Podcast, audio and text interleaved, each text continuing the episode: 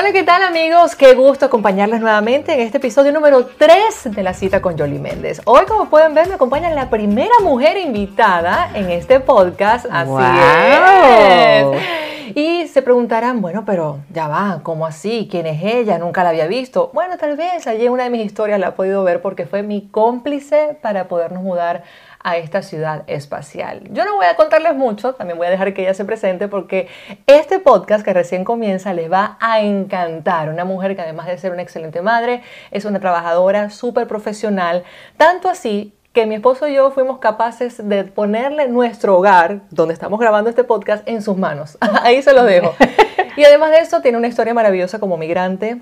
Sin más preámbulos, hoy me acompaña en la cita con Jolie Méndez, Fabiola. Gracias, Jolie, tan bella. Gracias por tenerme aquí. Saludos a todos.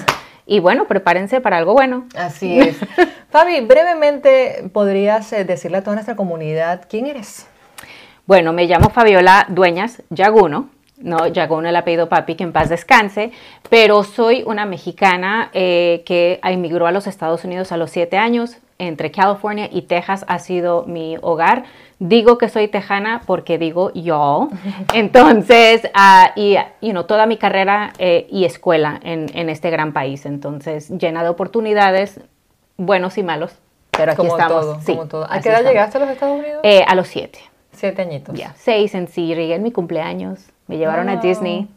Ok. Ya. Y llegaste directamente a California. Directamente a California, así es. Ok. ¿Cómo fue esa transición, pese a que fue hace, hace tiempo y aparte estabas muy pequeña, de, de salir de las costumbres de, de, tu país de origen, de tu núcleo familiar, que siempre nos pega mucho porque cuando estamos niños más apegaditos somos de nuestra familia, nuestros tíos, abuelitos. ¿Cómo fue esa transición? ¿La recuerdas? Sí, sí, eh, bastante. Mm. Fue, fue eh, muy, muy impactosa. Mi mamá es la mayor de 14. ¡Wow! Eh, 14 14 y 7 y 7, fue la cosa pareja. 7 machos, 7 hembras. Entonces estaba yo muy rodeada de primos, primas, eh, una familia muy, muy unida a nada, a completamente nada. Eh, inmigramos ilegalmente, entonces no, fuimos, no nos fuimos con nada más lo que traíamos puesto. Entonces fue soltar todo, incluyendo eh, mi identidad. Porque del, you know, en la ciudad donde nos mudamos a California no había muchos latinos, mi nombre no se podía pronunciar, mi apellido no se podía pronunciar, entonces yo fui FL por muchos años. Oh, wow en los eventos de las escuelas. ¿Y cuándo cambia eso? ¿Cuándo mejora en cierta manera? Ah, en cuarto grado, entré, cuando llegué a la escuela, entré a, a, primero me brincaron a segundo porque la matemática en México de hecho es más avanzada, entonces me pasaron de primero a segundo como dentro de un par de meses. Después, em, tercero fue más o menos. En cuarto, por fin me tocó una maestra bilingüe eh, americana casada con un mexicano. Entonces ella supo pronunciar mi nombre bien y se lo pasó a los demás. Entonces, por fin en las asambleas ya decían mi nombre correcto. En esa adolescencia o en ese momento de tu infancia que, bueno, ibas creciendo en un país extraño, donde ibas poco a poco aprendiendo un idioma, cómo comportarte, porque todo es muy diferente, eh, ¿qué momento tienes en tu mente grabado que dices que algo te sucedió y, dije, y dice, bien sea bueno o malo, ¿no? Que no puedes olvidar y que siempre llevas presente y te deja una enseñanza. Eh, bueno, tengo malos y buenos. Eh, yo creo que el que más cargo eh, fue en, quinto grado. Eh, tuve una excelente maestra que, cambió mi vida, Mrs. Cole, en paz descanse. Yo la he estado siguiendo, pero ella ya, ya, falleció. Em, ella en quinto grado me, liberó. Ella me dijo que un, par de, cuotas, ¿no? De knowledge is power. algo que yo no entendía, ¿no? Que la sabiduría es poder. La palabra poder para mí en un lugar donde yo me sentía menos, eh, me, llamó la atención, me motivó. Y aparte de eso, ella se daba cuenta que yo quería hacer preguntas, pero me daba miedo hacerlas durante la clase, eso de levantar la mano, y yo siempre iba después, después, después. Y había veces que cuando yo me iba a ella, a mí ya se me había olvidado la pregunta. Entonces ella me dijo, eh, Fabiola, necesito que cuando tengas una pregunta, levantes tu mano. Te vas a sentir estúpida por cinco minutos, pero son solamente cinco minutos. Si no haces tu pregunta, te quedaste estúpida para siempre. Para siempre. Entonces, eso me liberó y me convertí en la más preguntona. Pero aquí estoy. sé todo. Sí, sé de todo, porque te pregunto de todo. Pregunten, pregunten, no se queden con la duda. Sí, sí, no, hay que quedarnos ignorantes. Entonces yo creo que eso hasta la fecha eh, se ha quedado bastante conmigo. El único twist que ahora ya como adulto tengo es ese de knowledge is power, sabiduría es poder.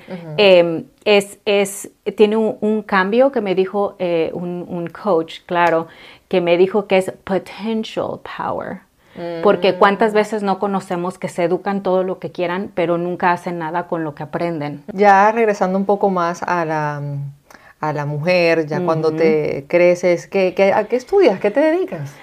Bueno, ahora soy agente de bienes raíces, como compartiste, ya estoy en mi décimo año, eh, y, y ayudar a gente con su hacienda e inversión de este gran país. Les- Les estoy ayudando a comprar una tajada del país, eh, una inversión que muchas veces paga retiros, paga universidades, eh, pero también uno duerme en él, ¿no? Es tu paz, es, es bastante grande. Es, es a- ahora 10 años, 13 años antes de eso me dediqué a bienes, a aseguranzas, seguros. A seguros. o sea, siempre ha sido servicio literal para terceros, ¿no? Siempre, siempre. Y, siempre, y siempre. te gusta mucho el real estate.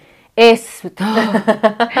sí, yo creo que es mi casa, ¿no? Entonces, el mundo de seguros, cuando lo entré, tenía yo solamente 15 años. La idea de indemnificar a familias, de restaurarles una pérdida, se me hacía magia, ¿no? Especialmente porque yo consideré mi inmigración y perder mi familia, perder mi ropa, perder todo, una pérdida que yo cuando vi mi primer cliente de incendio, me identifiqué. Claro. ¿no? Entonces yo dije, me tocó el privilegio de volverles a dar sus muebles, sus cosas. Eh, con orden de tiempo y pasando los años me di cuenta que era lo menos que importaba. Querían ellos sus fotos, sus recuerdos, cosas que en realidad Que yo no les podía recuperan. rega- sí, que yo no les podía regresar. Eh, y, y fue todo, pero después de ahí me di, me di cuenta que había un impacto más grande y era sus hogares sus hogares. Ahí necesitas una persona con un, un corazón muy grande, muy nítido, para ser honesto con las familias sobre las zonas. Creo que nosotros nos tuvimos conversaciones bastante eh, eh, honestas porque es mucho dinero y es, you know, es tu hogar, es donde vas a dormir, entonces hay que tener paz. Claro, indiscutiblemente. sí, sí. Y te han tocado, porque pasa algo con el tema del servicio al cliente, ¿no? Y yo que trabajé por un tiempo también con servicio al cliente, no como bienes raíces, sino en un restaurante, mientras me adaptaban a este país, lidié mucho, y digo lidiar porque no es fácil, con la atención al cliente. Sí. Y es algo que tú debes hacer diariamente. Sí. Con cualquier cantidad de estados, Todo de, de- de- Ya. de humores. ¿Cómo lo haces?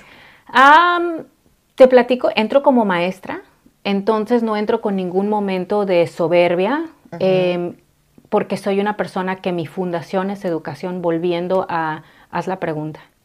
¿No? Entonces, eso siempre se ha quedado conmigo, eh, por eso te digo que es algo que al presente llevo y me ayuda a tener curiosidad eh, a las preguntas em, tal vez reproches que la gente tenga, en vez de enojarme con ellos, me da como curiosidad, ¿no? De, de dónde salió eso. Tal vez ellos tienen una realidad diferente a la mía. Eh, you know, por ejemplo, una persona puede decir la palabra perro y, y tú tener una imagen bella de Coco y yo tener una imagen del perro que me mordió. Exacto. Entonces, Exacto. eh, me, me ha ayudado mucho ese, esa curiosidad en vez de juzgar eh, y Y mantener... ese- predisponer, porque al Claro. final tampoco es la idea, ¿no? Estás allí para brindarles No. ese servicio. Pero es admirable. Sí. Porque ciertamente hay, hay casos de casos, ¿no? Y, y- Sí, hay gente que es bastante delicada, pero cuando yo creo que tú eres bien clara de tu confianza, de tu valor, de tu inteligencia, de tu portafolio de, de knowledge, ¿no? De sabiduría, no, no me pueden tocar en ese sentido. ¿Y cómo es Fabiola como mamá? Ella es mamá de dos niños. Sí, A ver. ay, como mamá am, loca, como todas. Ocupada, como todas. Sí, yo creo que, eh, chistoso que me preguntas, soy muy difícil ¿Oh, sí? conmigo como mamá, conmigo misma. Eh. Como mamá soy bastante fácil, pero en mi horario eh, la gente me preguntaba, Fabiola, ¿podemos tener una reunión a las 2 de la tarde? Y yo, no, sabes que tengo una cita. Y esa fue mi respuesta por años. Esa cita era buscar a mi niño a la escuela. que es una de las citas más importantes. Sí. Entonces yo nunca les tenía que decir de qué era la No, cita, claro. Pero, pero, era eso. Entonces, eh, me gustaba, él ya you manejaba y yo de todos modos lo seguía buscando de la escuela porque me gustaba capturarlo saliendo de la escuela con sus ideas, con sus temores, eh, con sus corajes, así. y, en el carro pues no se me puede escapar, ¿no? Entonces me le salía como vómito del... del y yo, dámelo todo. Eh, entonces me toca volverlo a hacer. Tuve una pausa de 15 años. Nada más 15. Nada más.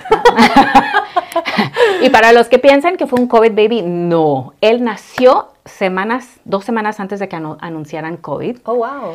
Entonces em, me tocó apapacharlo bastante, lo disfruté. Entonces el lado bueno de COVID para nuestra familia fue que lo, mantuvimos bastante cerca. Sí.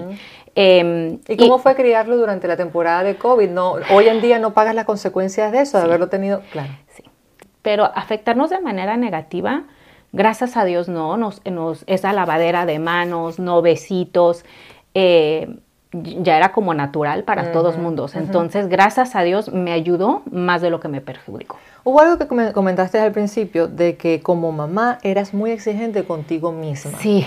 ¿En qué sentido? bueno, yo creo que a todas las mamás nos pasa el momento de creer que tenemos eh, ese balance entre trabajo y casa, eh, es muy difícil perseguir o, mantener el tiempo. Y yo creo que es, una falsedad pensar que podemos mantener el tiempo. El tiempo es indomable, el tiempo corre sin ti. entonces, eh, ahorita yo creo que esa es mi cosa más eh, grande que me está pasando, que lo estoy viviendo en vivo, es poder mantener esos clientes exigentes que tal vez necesitan citas en la tarde cuando al mismo tiempo no puedo porque tengo un niño que necesita mi, mi atención, cada día más y más. ¿No? Ya está en una etapa de aprendizaje, entonces ahorita eso es a lo que me refiero, que a veces uno pone, ¿cómo puedo quitar esto? Quiero hacer esto. Podría mejorar Quisieras multiplicarte para poder estar en todos los lugares. Sí, y a veces eliges mal, ¿no? A veces dices, ten la tableta un ratito, la cual no tiene, pero mi teléfono, ten el teléfono un ratito para yo hacer esto más. Y es que eso se convierte en 30 minutos, en una hora, en dos horas. Sí, y eso me parece súper interesante porque, bueno, aquellos que no me conocen, yo aún no soy mamá, pero tener amigas mamá me llama mucho la atención porque hoy en día ser mamá, bueno, siempre ha sido un reto, pero hoy en día particularmente y más en este país yo creo que es el triple. Y les voy a explicar por qué y no lo voy a hacer yo porque no soy madre, pero voy a dejar que Fabi lo haga. Por lo menos Fabi, tienes un hijo adolescente. ¿Cómo es tener un hijo adolescente en el 2024? Para empezar, no lo estás criando tú, lo está criando el mundo entero. Eh, pasamos una etapa difícil hablando de religión él es un niño muy, muy científico. Eh, no le gusta la historia porque dice que es chisme. ok. Entonces, eh, cuando llegó el tema de religión en su escuela, él este, me retó, cosa que no había hecho en ningún momento de su etapa. Dios siempre ha estado en nuestra casa, pero nunca me lo había retado. Eh, a decirme que no era verdadero. Entonces cuando le dije, bueno, platícame más sobre eso, ¿de dónde sale esa idea? Me sacó con la ciencia, pero también me sacó todas estas religiones y me dijo, son libros de liderazgo que le dicen a la gente cómo comportarse según su región. Yo no creo que sea real. ¿Te respondió sí? Sí. Sí. Entonces, em, gracias a Dios, en el momento yo creo que se apoderó de mí porque yo no creo que a mí se me hubiera ocurrido lo que le contesté. Em, no tenía una manera de corregirlo porque en realidad hasta cierto punto en ese momento dije tienes razón. Mm. Pero inmediatamente después mi siguiente fue, pero si fallecemos hoy y yo seguí un guía y tuve mandamientos y tuve mi credo, ¿qué tengo que perder? ¿Y qué tienes tú al no haberlos tenido? Y fue lo que le contesté. ¿Y qué te dijo? Nada. ¿Qué te va a decir? Sí, yo le dije, bueno, nos enteraremos, ahí te aviso, ¿no? Si te veo ahí conmigo o si te fuiste al sur, entonces. Exacto.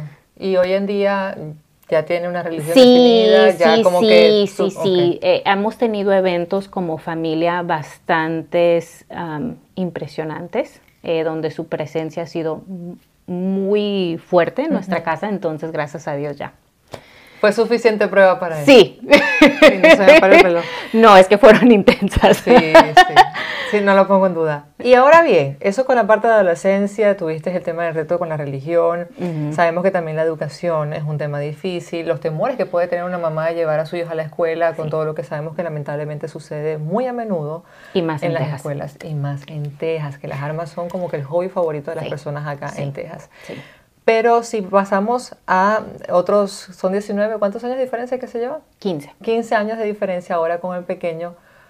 ¿Cómo ves la diferencia de haber criado a tu hijo de 19 en su momento con el que tiene ahora? ¿Cuántos años tiene? Cuatro. Cuatro. Sí, yo pienso que la diferencia es la tecnología. Eh, el niño va a tener la tecnología mucho más temprano. Para, para el mayor no le entró la, la tecnología hasta que entró, hasta que tenía como 12 años. Entonces me, me tocó criar su base privado, a mi manera, sin el mundo, dándole opinión. Eh, ahorita esa es mi, guerra con el que sigue. Claro, y es una guerra dura, sí. porque casualmente estaba conversando con un amigo y decíamos, es que en nuestros tiempos, tú estabas en el carro con tu mamá y tu papá y tú tenías que escuchar la música que ellos estaban escuchando en el carro. No había opción, era esa la que iba a escuchar. No, era, no había celulares, no había, nada de esto, no eso no existía. Ahora hoy en día, alguien está escuchando en el carro, la otra persona está, los niños están con sus audífonos o viendo cualquier cosa en su tablet y tienen manipulación plena y absoluta y el control de lo que ellos quieren o no quieren hacer, ver o escuchar. Sí. Es duro. Bastante, bastante. Ahorita la, nosotros no le hemos comprado un, aparato, ningún tableta, pero viene, viene en la etapa de la escuela. Entonces, tener, porque en las escuelas automáticamente se, las dan. Entonces, ese es, ese es ahorita el miedo más grande que tenemos, pero nos hemos dado cuenta que si nosotros hablando del tema, si cuando él sale de la escuela su mamá o su papá está presente a ponerle la atención que necesita, a ponerlo en actividades, entonces ya no me tengo que preocupar de ese, ese, ese ah, electrónico. Entonces, por eso es que recientemente estaba yo teniendo esa conciencia de necesito yo no estar en el electrónico. Exacto, no dar el ejemplo. No puedo, literalmente no puedo, porque es inevitable en la escuela, así como es inevitable para nosotros en nuestros negocios, en, nuestros, en nuestro trabajo, tener ese límite de tiempo que tiene que haber un momento donde se corta conscientemente, yo creo que esa es la, la segunda parte, pero ya lo vi con uno, me está tocando ver con el otro, entonces eh, ya me toca como, te platicé hace rato, no soy como la abuela. Sí, sí, sí, exacto. Los abuelos siempre tenemos una oportunidad de hacer mejor con sus nietos. Bueno, pues yo tuve 15 años de espera, ¿no? Entonces me está tocando todos los errores que me recuerdo haber tomado, estoy volviendo a, tener una oportunidad de no... De no repetirlos. Sí, de no, tropezarme otra vez. Sabes que este podcast se llama La Cita. Y no se llama la cita por cualquier cosa, sino también porque me gusta indagar un poco sobre las citas. Hoy en día las citas pueden ser de diferentes maneras y sabemos que la gente se conoce de diferentes maneras también. Muchas de ellas incluso por las aplicaciones, redes sociales, pero siempre va a haber una primera cita. Y esa primera cita a veces como que no es la mejor. ¿Tú recuerdas la primera cita con tu esposo? Ay, sí. ¿Sí? Sí. A ver, ¿puedes contarnos? Bueno, no fue cita cuando lo conocí. Es que nunca me invitó a cenar, nunca. Nunca éramos amigos. Ah, mira. Entonces no fue de que él eh, me invitara. De hecho, si me hubiera invitado a comer, le hubiera dicho que no.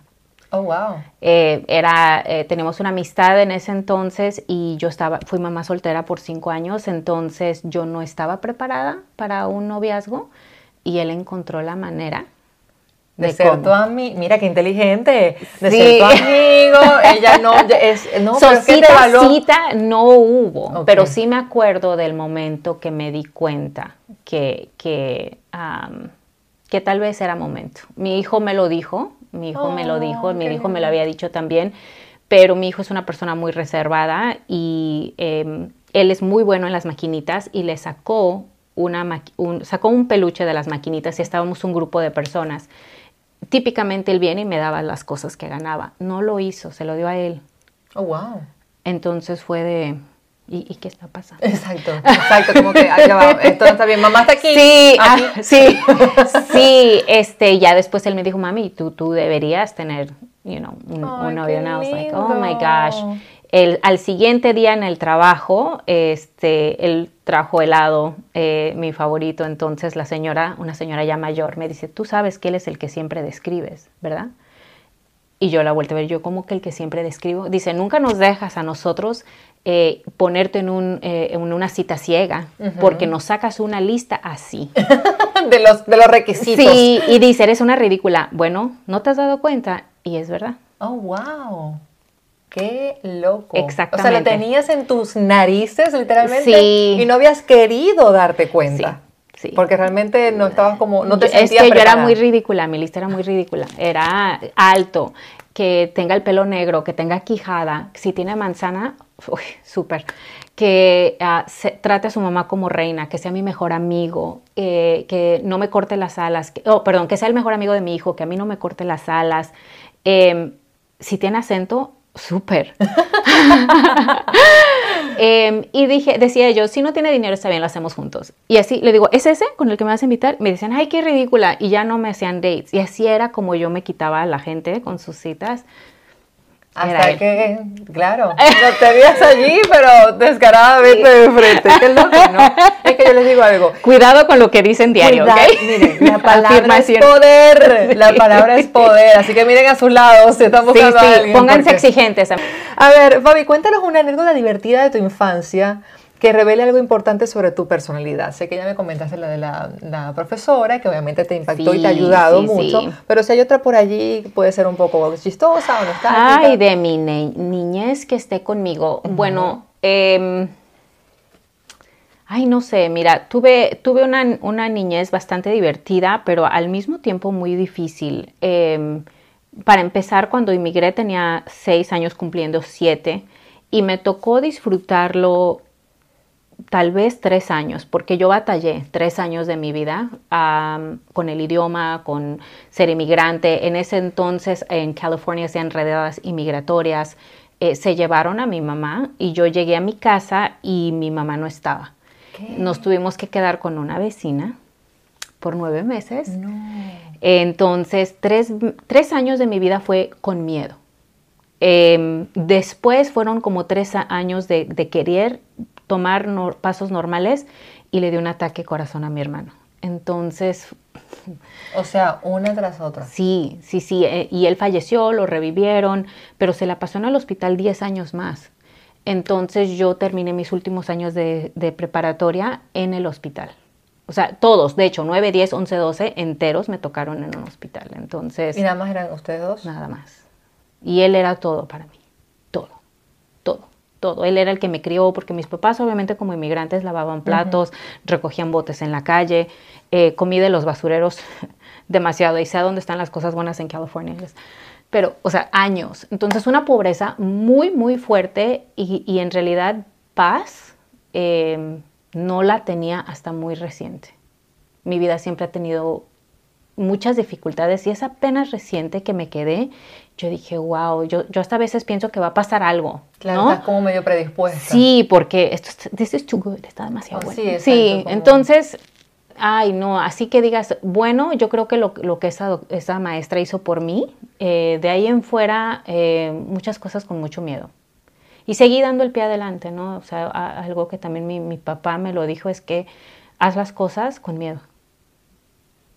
Sí, siempre con precaución. Sí, sí, sí, hazlas con miedo, está bien, hazlas con pero miedo. Pero hazlas. Sí, pero hazlas. No dejes de hacerlo, no dejes de preguntar. Sí, sí, sí, sí, hazlas con miedo. Él me decía, las cosas todas se hacen con miedo, todas. Nadie hace nada de confianza hasta que ya es tu segunda, tercera, cuarta vez. Entonces, por mucho tiempo el, el miedo es, es, ha estado presente en, en mi vida. O sea que es, es, maravilloso y quedó casi sin palabras porque obviamente no conocía a Fabi tan íntimamente. Sí. No habíamos tenido la oportunidad incluso ni de sentarnos y la regañé cuando la invité a este podcast. Le dije, no puedo creer que tú me ayudaste a mudarme a esta ciudad y no nos hemos sentado ni a tomar un café. Y mi esposo, que no está acá en este momento, va a decir, ay, no me puedo ni esperar porque él es otra que está sentidísimo porque esta señora, obviamente, por lo que ya sabemos. Los boté. o sea, eso ay, ya tiene su casa, chao, fue un placer. Y nosotros así... ¿Y ahora? Pero, pero ciertamente es una historia súper inspiradora mm. y, creo que muchas personas que nos están viendo en este momento, que están atravesando una situación muy difícil económicamente, que están recién llegando a este país, que de repente no tienen los ingresos que les gustaría tener, que están frustrados porque todos pasamos por ese momento de que, bueno, migré y ahora qué, ¿sabes? Sí, sí, sí. Yo creo que todo lo que le puede dar de miedo a un inmigrante, eh, me pasó. Eh, para empezar, mi mamá emigró sola. Eh, mi hermano ya tenía un problema de corazón, ya había tenido una operación a los ocho años. Entonces, el emigrar sola, pasar todos esos años solos, que tu inmigración se lleve a tu mamá, no la ves por nueve meses, estás en un lugar extraño, el ataque, o, sea, pobres, te digo, buscando comida atrás de las tiendas, em, recogiendo botes, la burla en la escuela. El eh, bullying que siempre ha existido. Ay, mi vida. Ay, uy, uy, uy, ¿qué no me hicieron? ¿Qué no me hicieron? al momento de lo que le pasa a mi hermano en el hospital, al no estar eh, you know, siempre con ellos, al punto de que nuestro, nuestra situación inmigratoria, todavía me acuerdo del juez, de su nombre, me acuerdo quién estaba sentado a dónde, cuando él nos rechazó nuestra estancia eh, inmigratoria eh, y dijo que mi hermano se iba a convertir en propiedad de los Estados Unidos. Entonces,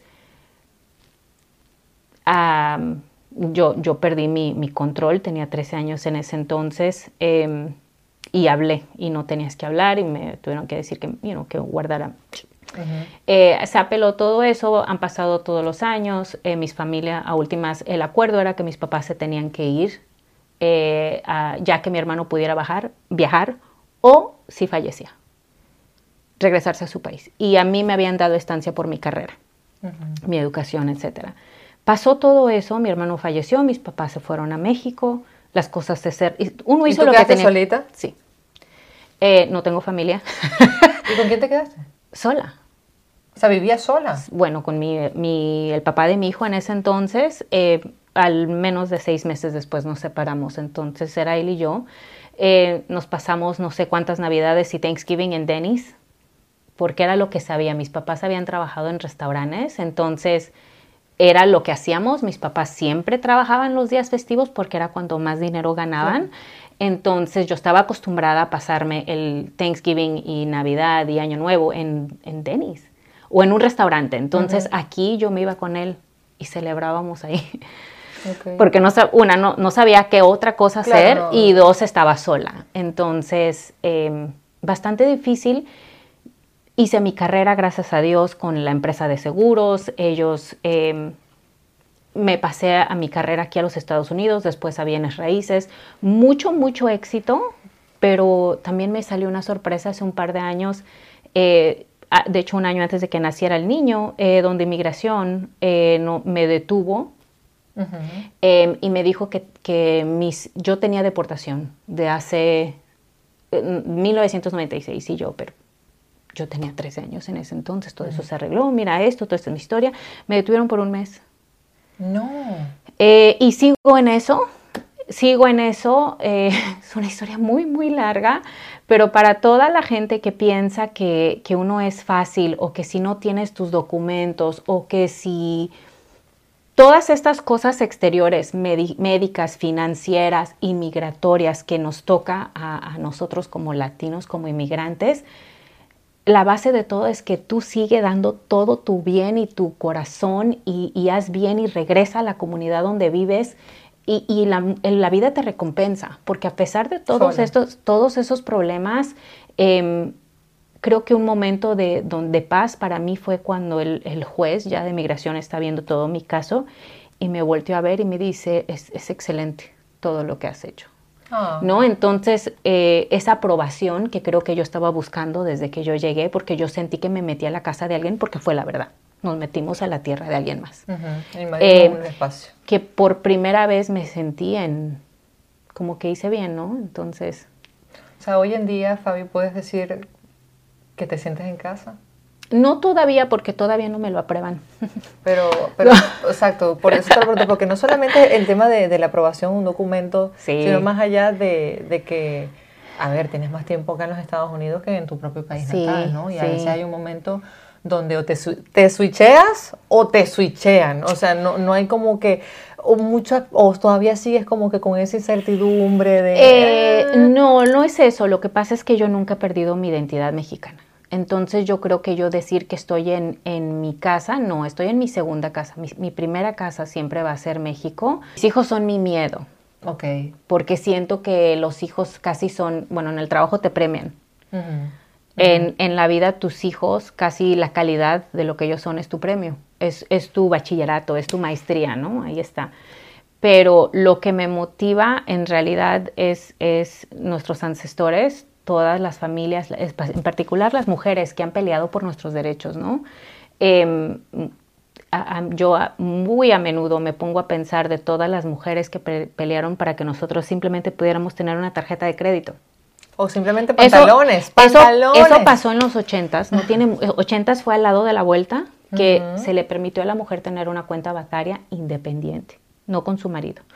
Entonces pienso en todo eso, en todas las mujeres que han fallecido eh, golpeadas, em, por X razones, ¿no? Entonces mi mamá lo que sufrió para traernos para acá, eh, y, pienso en todo eso, entonces mi motivación en realidad son mirar hacia atrás y todo lo que se ha luchado para tener lo que tenemos hoy en día y, y a dónde voy a dejar yo mi sello para lo que sigue, ¿no? No tengo una mujer, eh, una niña, para yo decir, bueno, como mujer te pasé esto, pero mis, mis hijos van a tener primeramente Dios una mujer en su vida y que digan, ¿no? Una, una mujer grandiosa hizo esto y esto y esto para nuestro futuro. No, y, como, y también una parte importante y significativa es que en la, mayor, la mayoría de los casos, los hijos son ejemplos de los padres y normalmente los hijos buscan en su pareja una mujer que se parezca a su mamá. Sí. Entonces, qué maravilloso es que indiferentemente no tengas una niña, el hecho de que tus hijos van a valorar a la mujer, la van a cuidar, no le van a faltar el respeto, eso es indispensable. Sí, es indispensable. la verdad,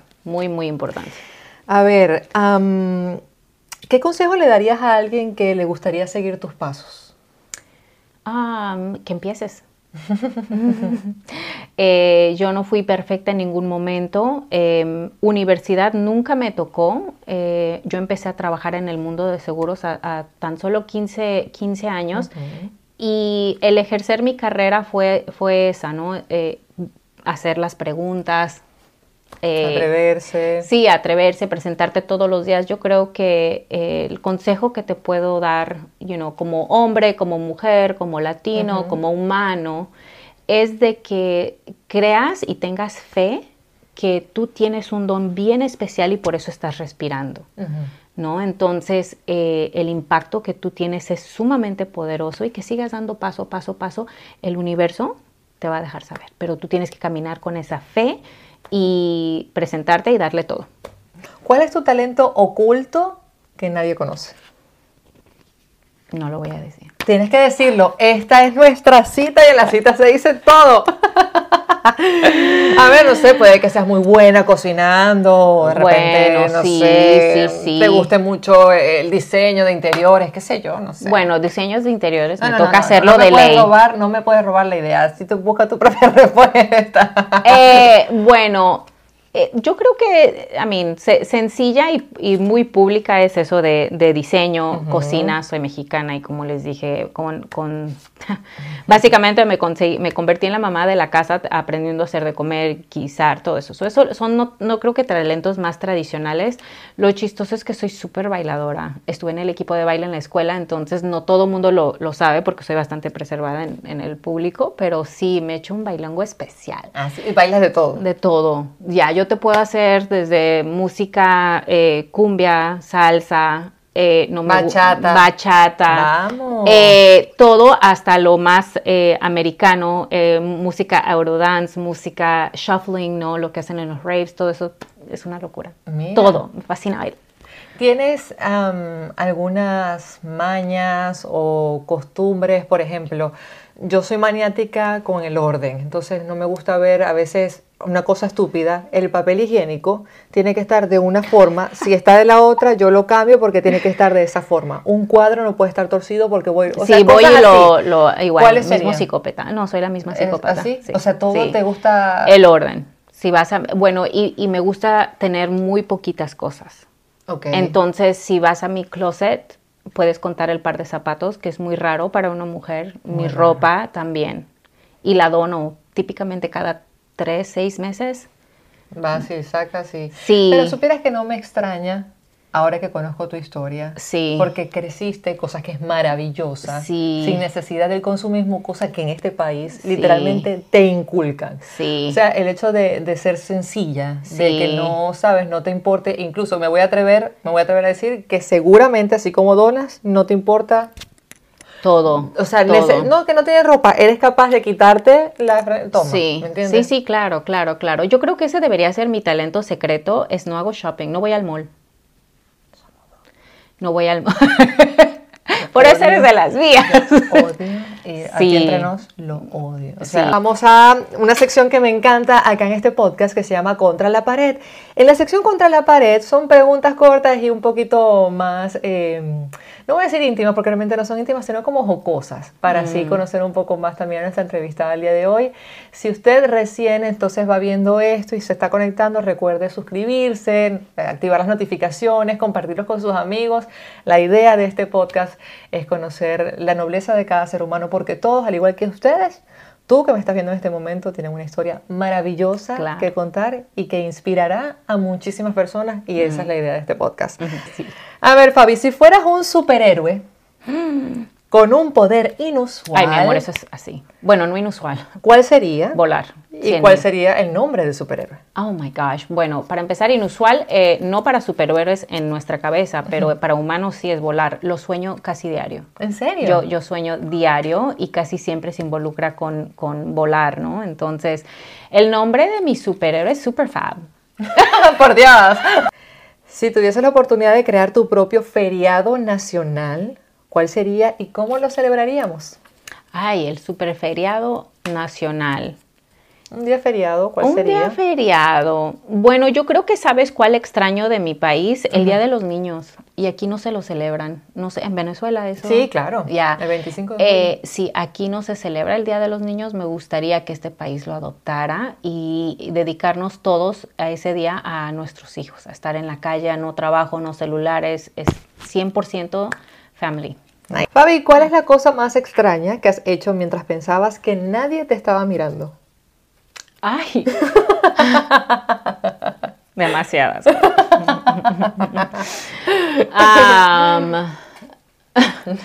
Bueno, eh, parte de mi trabajo es decorar casas. Entonces, eh, me tocó una casa que había tenido una historia no, no muy buena. Eh, y me tocó sacar toda la decoración y me llama la dueña y me dice, Fabiola, necesito que saques un tapete, un rug, ¿no? Eh, entonces yo dije, ok, perfecto. Me dice, ahí hay bolsas en el garage, etcétera. Bueno, yo no me sabía muy bien toda la historia de la casa y había eh, lamentablemente eh, mucha violencia, etcétera. Entonces era noche, eran como ya las 8 de la noche y el vecino me vio sacando una bolsa negra gigante. Con la... No, no, y pensó que era otra cosa. ay, ay, ay, en una zona no muy buena de la ciudad. Para complemento, o sea, como... o sea, Awesome. Eh, y claro que llegó la policía para ver qué, qué onda. Sí, no, entonces abrir la bolsa y es, it's a rug, it's a rug. No. Con mi, mi tag. Sí. ¡Qué loco! Ay, Dios. Entonces casi salgo en el noticiero con... No sea la noticia, no quiero mencionarlo, por favor, no, no vayas a hacer la Sí, noticia. so, no era algo raro, pero parecía raro. Claro. Sí. Bueno, en fin. A ver, y la última sería, ¿cuál es el recuerdo de tu infancia que tienes más vivo? Bueno, se los platiqué un poco. Eh, otro que tengo muy, muy vivo es en, en la magia de Disney. ¿No? Qué chistoso. Eh, les platiqué que cuando me, me mudé a los Estados Unidos em, eh, fue de manera ilegal, fue muy difícil, eh, mucho trauma y una manera que mm, trataron de mm, cubrirla, por decir, fue que nos llevaron a Disney. Um, y, y me acuerdo haber llegado a Disneyland en California y ver la palabra believe, muchas, repetidas, y, y yo no sabía inglés, ¿no? Entonces fue believe, believe, believe. Ya con tiempo me entendé, me, me enteré, perdón, qué era lo que significaba eh, y hasta la fecha es algo que es, es una base fundamental mía, es believe y también partí la palabra a la mitad es be and live, ¿no? Tienes que ser y vivir. Vivir. Vivir. Fabi, qué gustazo, de verdad yo creo que se nos queda corto el tiempo, Mm. pero la pasé súper, súper bien y sé que muchas personas van a estar agradecidas con tu presencia en este podcast, que es enriquecedor, tienes una historia hermosísima, Mm. De verdad que, que, te felicito porque sin conocerla, fíjate cómo hicimos literalmente un match absoluto, tanto que como les decía, este, mi esposo y yo que somos bastante delicados con nuestras cosas y más aún cuando le Bueno, casi me tiraron a loca eh. cuando les dije que teníamos que tener una consulta formal para pasar el mapa. No, y, de verdad que, que, fuera de eso, no es por el hecho de que Fabi nos haya ayudado tanto con la casa, sino que tratamos de conseguir otras personas y no, no atinamos con ellas. Y con Fabi nada más la vimos una sola vez en persona y no les miento, y ella está de testigo, ella eligió esta casa y nosotros no la habíamos visto en persona. Eh, así que eh, de verdad que gracias Fabi por tu tiempo, porque sé que este es tiempo de tus hijos, este es tiempo de tu familia, porque yo sé y ahora me siento un poco culpable. No, no, no. Pero, pero siento que muchas personas se van a enriquecer con tu historia y se van a motivar a seguir adelante. Y, y, quisiera que, bueno, con tus propias palabras le digas a esas personas que te están viendo lo importante que ya lo mencionaste de, de no decaer, de seguir adelante. No, en realidad la, la, vida nos va a traer, e, esa es la parte de ser mortal, ¿no? Lo negativo, lo positivo, pero en todo hay bendiciones y yo creo que para mí una base bien importante es empezar cada día con agradecimiento a pesar de estar pasando cosas eh, en momentos a veces muy difíciles que pareces que no ves eh, una luz en el túnel. He aprendido que la luz en el túnel no era un tren que venía hacia mí, era Dios. Entonces siguen caminando y, cuenten sus, sus, bendiciones. No importa lo feo, siempre hay un delineado lleno de bendiciones. Siempre. Y resaltar lo positivo, porque al final de todo el por qué tiene una razón de ser y tal vez ahorita no lo vean, pero después lo van a notar. Claro. Gracias por habernos acompañado, gracias Fabi por haber de venido. por tenerme muy linda. De verdad que, ha sido un placer. Ustedes ya lo saben, recuerden compartir este podcast, activar las notificaciones y por supuesto dejar sus comentarios de nosotros felices de escuchar qué les ha parecido y de leer también todos esos comentarios de su parte. Dios los bendiga, será hasta la próxima.